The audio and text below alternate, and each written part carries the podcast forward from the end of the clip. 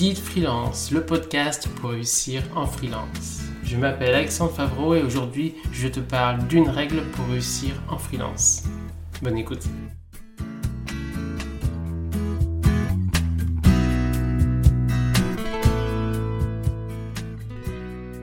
Je vais te parler aujourd'hui d'une règle qui s'appelle définir tes objectifs, tu devras. Il est important de définir ses objectifs. Je vais en parler en détail durant tout l'épisode.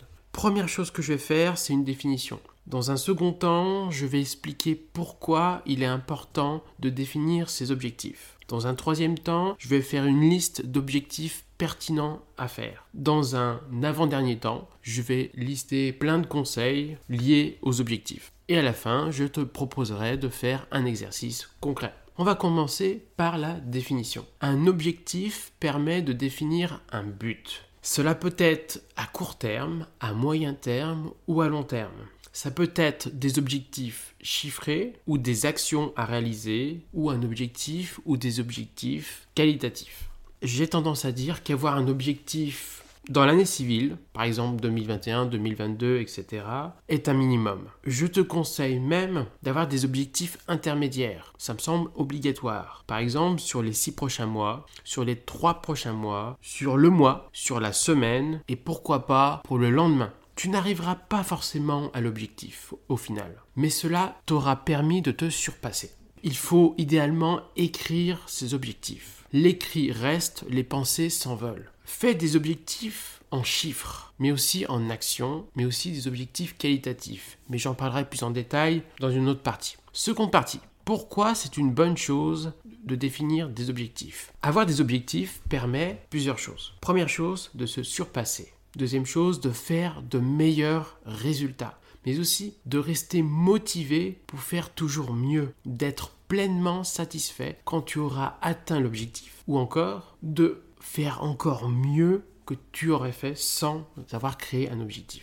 Et même si tu n'atteins pas l'objectif, ça t'aura permis de te surpasser. Qu'est-ce qui se passe lorsque tu ne crées pas d'objectif, lorsque tu n'as pas d'objectif? Il y a deux situations importantes. La première, tu ne seras pas autant motivé que si tu avais un objectif. Grâce à un objectif, quand tu auras un coup de mou, un échec, un mauvais moment à passer, tu vas rester avec le bleu de chauffe et tu seras toujours motivé pour arriver à l'objectif. Sans objectif, tu vas plus facilement te laisser aller et te, démotiver. Deuxième élément, si tu n'as pas d'objectif, tu auras souvent de moins bons résultats. Car tu n'auras pas un objectif qui te permettra de te surpasser. C'est comme dans le sport par exemple. Si tu te dis que tu dois courir une heure, c'est ton objectif. Tu resteras motivé et tu te surpasseras. Si tu te dis par contre, je vais faire au mieux et tu n'as pas d'objectif. Si tu es fatigué au bout de 40 minutes, tu auras tendance à te dire que c'est déjà bien et tu t'arrêteras. Alors que tu aurais pu faire bien mieux. Troisième partie de l'épisode, la liste d'objectifs. Alors évidemment, la liste n'est pas exhaustive,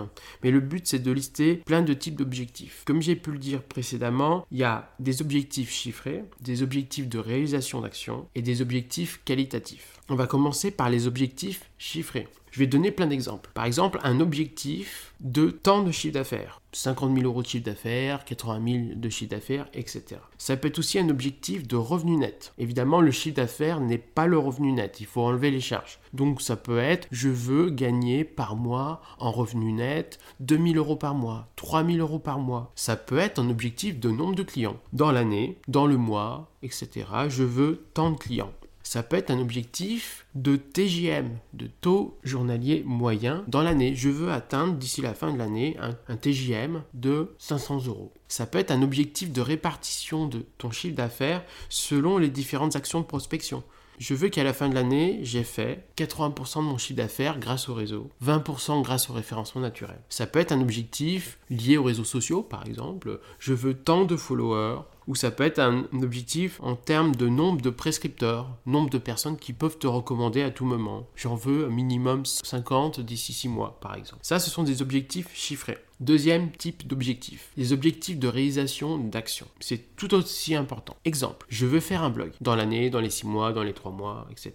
Je veux faire un podcast. Je veux être plus présent sur les réseaux sociaux je veux faire telle ou telle action de prospection, je veux faire un webinaire, je veux faire telle ou telle chose, je veux mettre en place telle ou telle offre commerciale cette année, ou dans les six mois, ou, une autre temporalité. Je veux me former telle ou telle chose durant l'année. Je veux faire trois conférences durant l'année, etc. Je veux animer telle euh, réunion. Enfin, c'est à l'infini, évidemment. Troisième type d'objectif, les objectifs qualitatifs. Donc là, c'est beaucoup plus large, beaucoup plus subtil. Exemple, être rentable.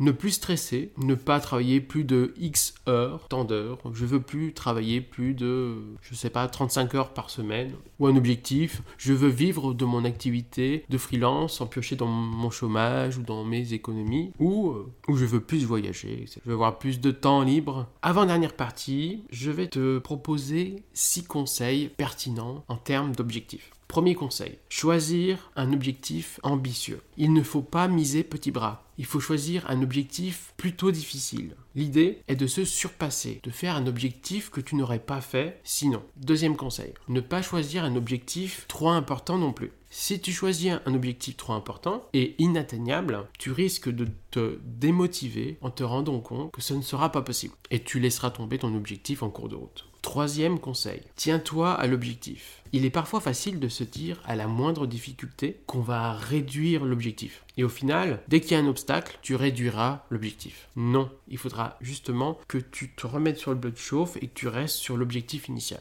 Quatrième conseil, tu as un objectif de moyen, mais pas un objectif de résultat. C'est important. Cela veut dire que si tu as tout donné pour y arriver, mais que tu ne l'atteins pas, tu auras fait le boulot, tu auras fait le travail. Cinquième conseil, ne pas se mettre trop la pression. Comme c'est un objectif ambitieux, tu ne l'atteindras pas obligatoirement. Donc, ne te mets pas une pression excessive. D'ailleurs, se mettre la pression pourrait te faire commettre des erreurs préjudiciables pour atteindre l'objectif. Justement. Dernier conseil, tu peux avoir plusieurs niveaux d'objectifs. Par exemple, tu peux te dire je veux atteindre euh, d'ici un an un chiffre d'affaires de 70 000 euros. Ça, c'est l'objectif idéal, mais tu peux te fixer un objectif intermédiaire. Par exemple, ça serait déjà bien si j'arrive à un objectif de 60 000 euros. Je te propose de faire un exercice je te propose de fixer par écrit des objectifs jusqu'à la fin de l'année civile, d'autres objectifs dans les six prochains mois, encore d'autres pour le mois en cours, et à la fin, un dernier objectif pour dans une semaine. Ça doit être des objectifs chiffrés, par exemple en termes de chiffre d'affaires, mais aussi des objectifs d'action, notamment des actions pour arriver à ce fameux chiffre d'affaires, et réfléchis aussi à des objectifs qualitatifs.